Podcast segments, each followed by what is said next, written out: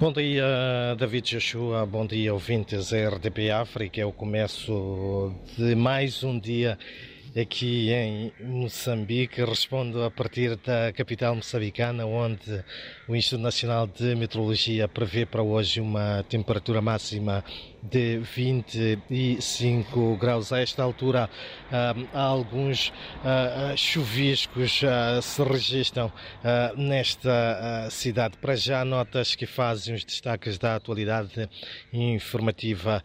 Neste dia, o país observa o segundo e último dia de reflexão com vista às eleições autárquicas marcadas já para amanhã. O os órgãos eleitorais garantem que estão criadas todas as condições para que os eleitores possam então amanhã ir votar na, nas 65 cidades e vilas uh, municipalizadas.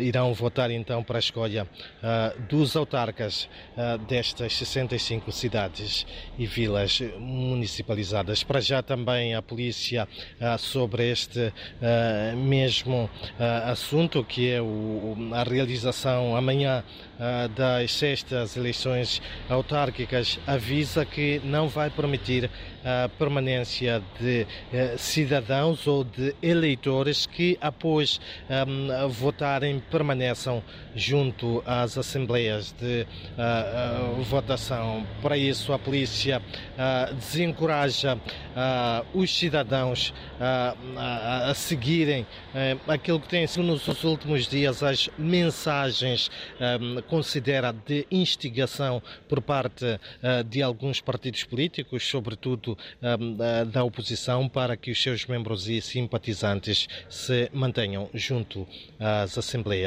uh, de voto. Ainda sobre este uh, mesmo assunto, dizer que uh, o presidente da Comissão Nacional de Eleições, Carlos Matzinha, vai fazer então hoje, ao início desta tarde, uma exortação aos cidadãos para que é uma das grandes mensagens para que afluam certamente em massa a este processo da escolha dos autarcas hum, das 65 cidades e vilas uh, municipais. São então para já estas algumas das notas que fazem os destaques da atualidade informativa aqui na capital moçambicana, onde, recordo, a esta altura alguma chuva uh, vai, uh, vai caindo e a temperatura máxima prevista para hoje é de 25 graus, isto de acordo com a previsão avançada pelo Instituto Nacional de Meteorologia.